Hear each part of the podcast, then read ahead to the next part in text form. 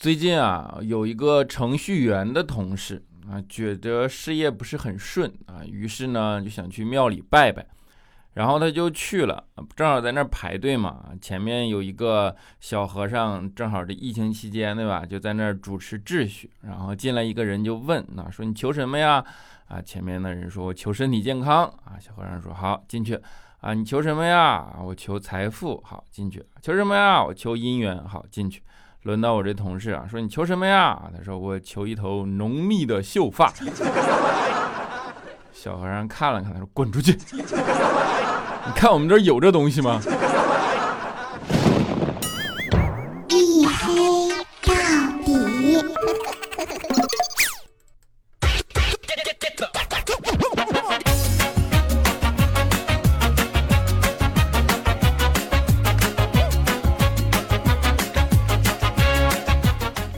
各位，欢迎收听啊，这里是大型不奇幻、不悬疑、不科普、不励志、不时尚也不青春，唯独认真搞笑的娱乐脱口秀节目《一黑到底》，拯救周一不快乐。我是你们的隐身狗六哥小黑。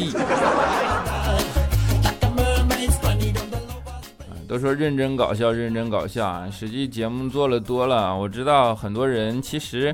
已经把这个节目当成一种呃唠家常的这样的节目了，对吧？就是，呃留在耳边的做一个陪伴，然后有的时候呢会心一笑啊，有的时候呢就是单纯的就是有一个声音，有个熟悉的声音在我耳边唠叨啊。当然，嗯，这也无可厚非啊。我觉得呃做到现在，我自己都都感觉这像是一个唠家常的节目。啊，没有关系啊，在认真搞笑的基础上，你跟大家唠唠家常，对吧？啊，家长里短嘛，生活周边啊。刚才说到了啊，一同事已经开始去，呃，求一头茂密的秀发了啊。的确，现在这样的生活搞得人压力特别大。我跟你讲，我周围九三年的小朋友啊，程序员已经开始张罗去植发了。当时我听了以后，心里就感叹，我说我去，这才多大呀？你就挣够植发的钱了。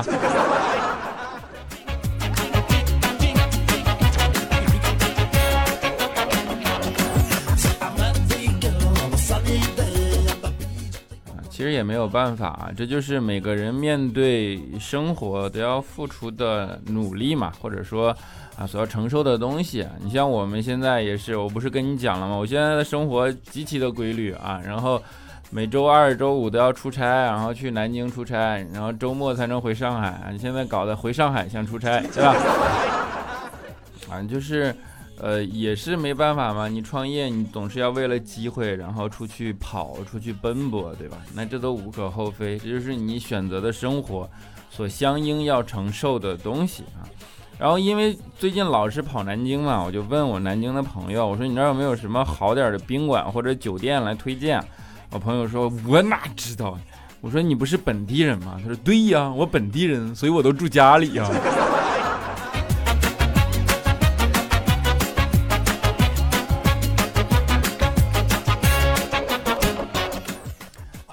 一点毛病都没有啊！就是我们为什么会这么奔波？再加上啊，现在普遍的社会情绪，大家都能感觉得到焦虑，对吧？每个人充满了焦虑。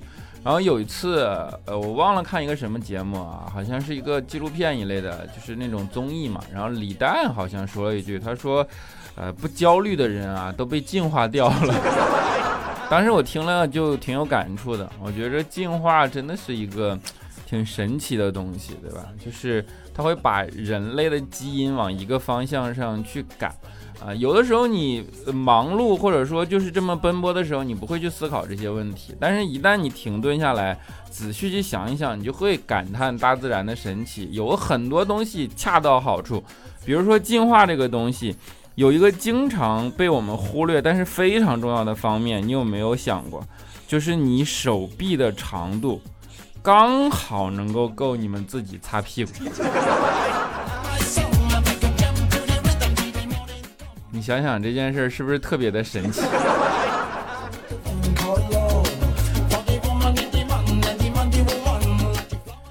这就是文化的奥妙啊！只有文化底蕴或者说文化积淀特别长的民族，才有机会考虑这个问题。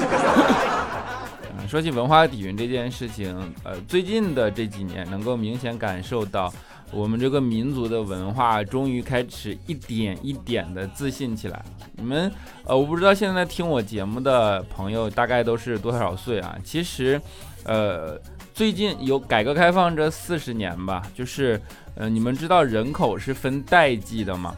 就是改革开放这四十年，大概可以。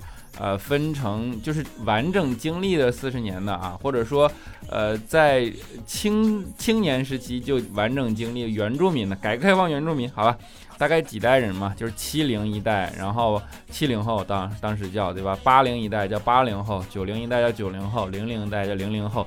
其实这个分布不是特别的科学啊，其实七零到八零你可能叫七零后哦，我觉得这是大概率没问题的。然后。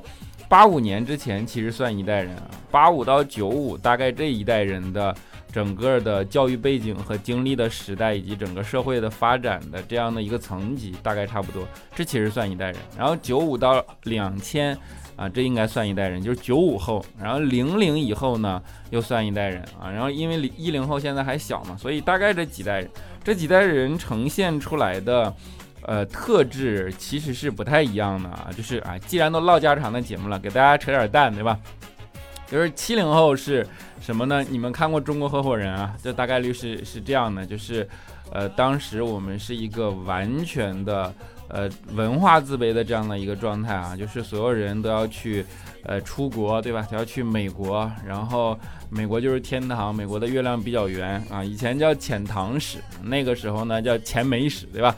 大家头破血流的出去美国混啊，所以说在这一代人里，我们的文化其实是极度自卑的一个状态。包括你去看，呃，很多的文学的作品，甚至知识分子啊，我们讲公知，对吧？都提出了体制论，就归体论，就是我们因为我们的体制不如美国，所以我们怎么怎么样，怎么怎么样，对吧？然后呢，八零一代啊，就是八五前这一代，其实更多的是这种，然后八五后这一代，呃。就比如说八五年嘛，八五年就中国的互联网大概两千年，也就十五岁的时候嘛，你就赶上了互联网了，对吧？互联网到移动互联网，两千一二年的时候又移动互联网，大概也就二十多岁的时候嘛，又移动互联网。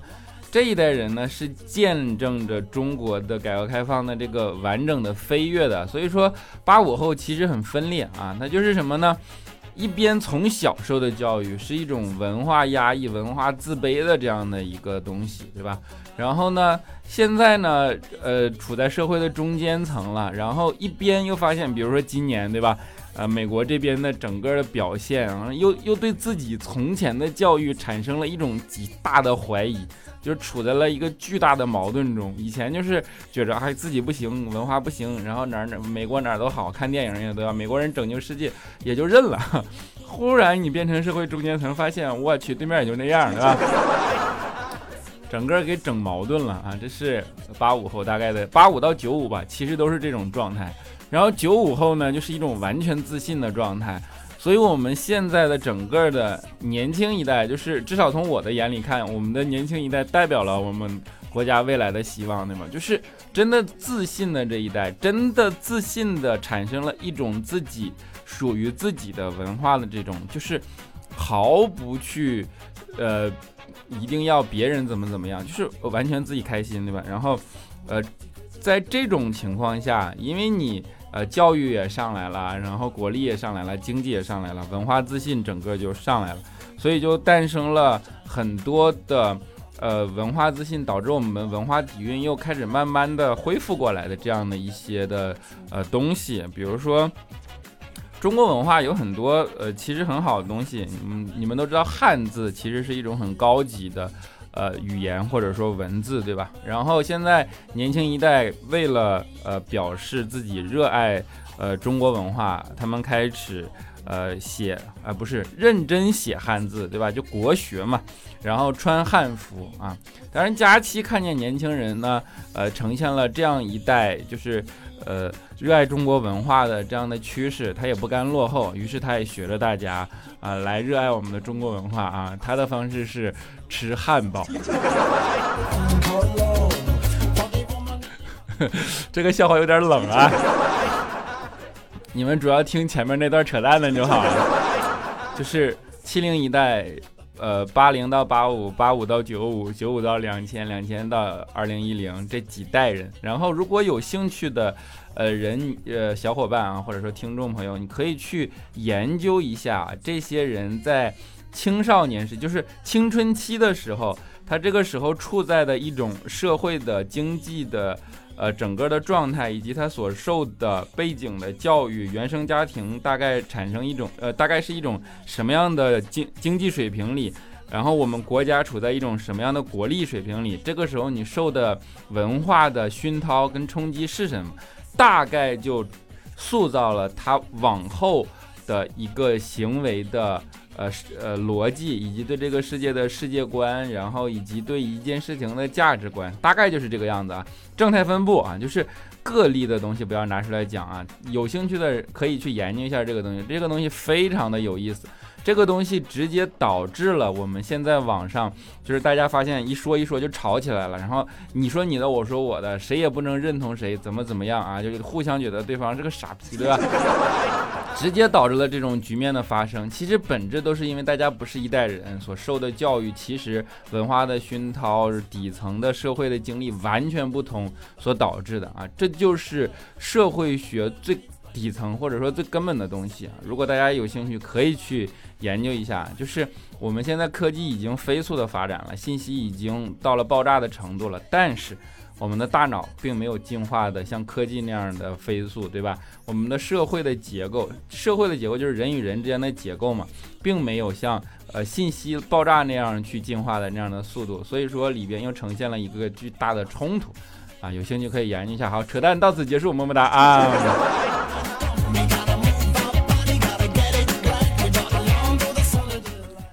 不扯淡文化，就是说回我们为了生活整个去奔波嘛，因为我们的国力的上涨离不开大家的奔波嘛，九九六九九七一帮狗，对不对？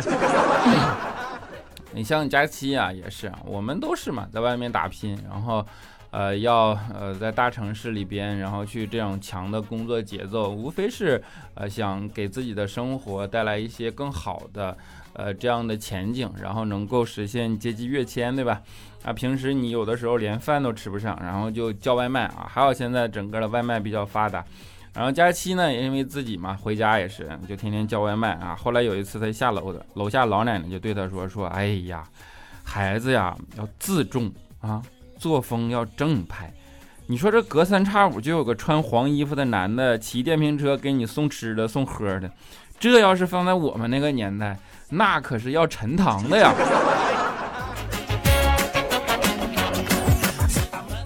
当时佳琪一听都懵了，说：“我的妈呀，吃个外卖这么大罪过吗？”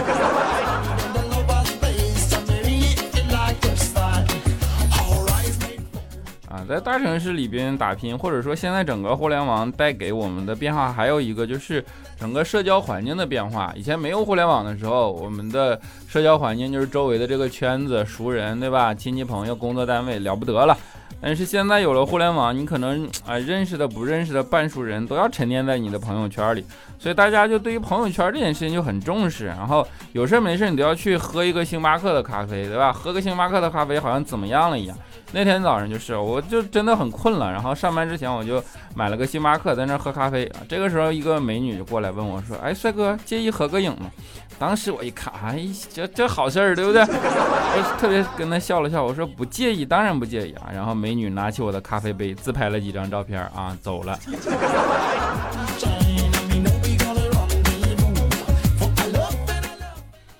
这就是社交的状态啊。但是其实。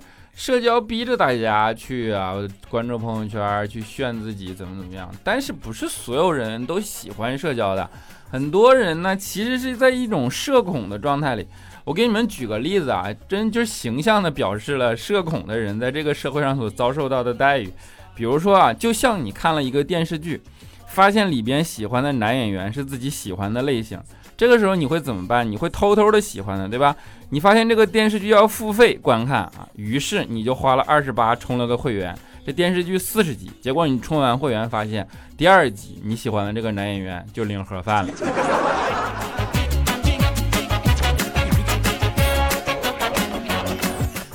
啊，这就是社交对于社恐人最不吝惜的打击，对吧？当然，在一个呃大的社交环境里啊，其实大家都练就出来一种习惯嘛，要让别人开心，对吧？尤其要让女孩子开心。我跟你们说，其实哄一个女孩子开心是非常容易的一件事。比如说，让她全身上下啊，只要有一处亮点，你就拎出来夸就行了。比如啊，说你鞋子真好看，项链好精致啊，哇，今天的眼影好特别等等的。如果对方灰头土脸，都收拾都没得收拾，实在找不出亮点，你就说，嗯，你瘦了。所以佳琪，你知道为什么大家经常说你瘦了吗？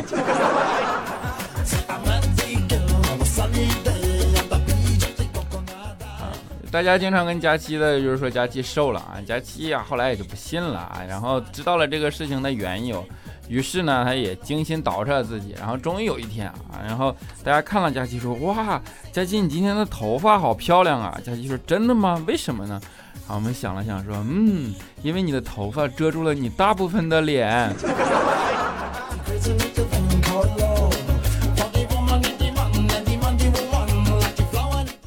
其实我觉得社交的这种状态啊，大家还是大可不必的去为了这件事情纠结，抱着一个正常心态就好。其实你哪怕破罐破摔，你去想一想，如果我讨厌的人也讨厌我，那感觉是不是蛮爽的？说明不是一路人，没有必要花那个精力。但是如果你讨厌的人他又喜欢你，对吧？那说明什么？说明他的审美还可以。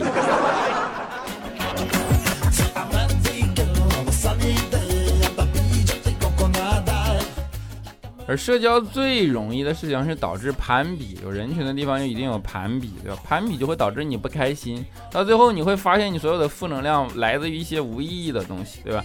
到底是嫉妒让你丑陋，还是丑陋让你嫉妒？到底是贫穷让你孤僻，还是孤僻让你贫穷？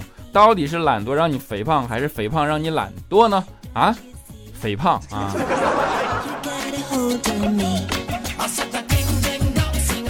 啊，你没有发现啊？丑陋、贫穷、肥胖啊，这是同命相连的一个词啊！佳期长点心吧。啊，在这个时代，好像肥胖真的成了大忌，对吧？就算你用心观察，每个人都有漂亮的一面啊，但是如果你胖的像一颗球，那你就只有一面啊，就是胖的那一面。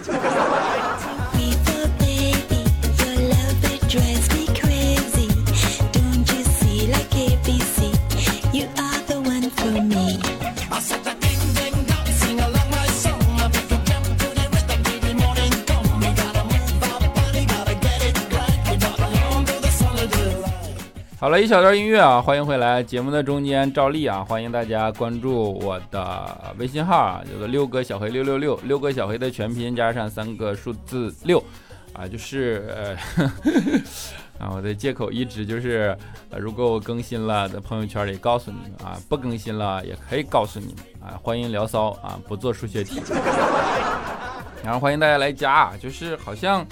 呃，总是有个链接一样，然后心里变得踏实啊。有什么，呃，叫什么牢骚啊，也可以来发一发，对吧？然后有什么牢骚啊发发朋友圈，有人回复，心里也觉得啊，这个世界有人回应啊，大概是这样的一种状态，好吧？啊，六哥小黑六六六，六哥小黑的全拼加上三个呃数字六啊，欢迎你们来加，好吧？么么哒。下面让我们来看一下上一期的听众留言啊，就是我这一期的留言选的比较少，因为留言实在太少了，大概七十几条啊，离体面告别的日子看来不远了，我的天哪！啊，说沙发君叫做宪哥家的月月，他说我来啦，你来了就来了吧，么么哒。失业的特征，他说六哥你微信朋友圈更新不及时啊，朋友圈更新七分钟啊，这里都四十分钟了，我还怎么抢沙发啊？没毛病，我改啊。然后呢，玄猫老爷啊，他说听完了，最令我发笑的错误答案，当然不是我自己答的了。那次化学上啊，老师问我氧化钙怎么用符号读出来，一个上课没听的同学被叫起来，然后他看到书面的封面上有氧化钙啊，旁边写着 CaO，之后他不加思索的就回答了 D 啊。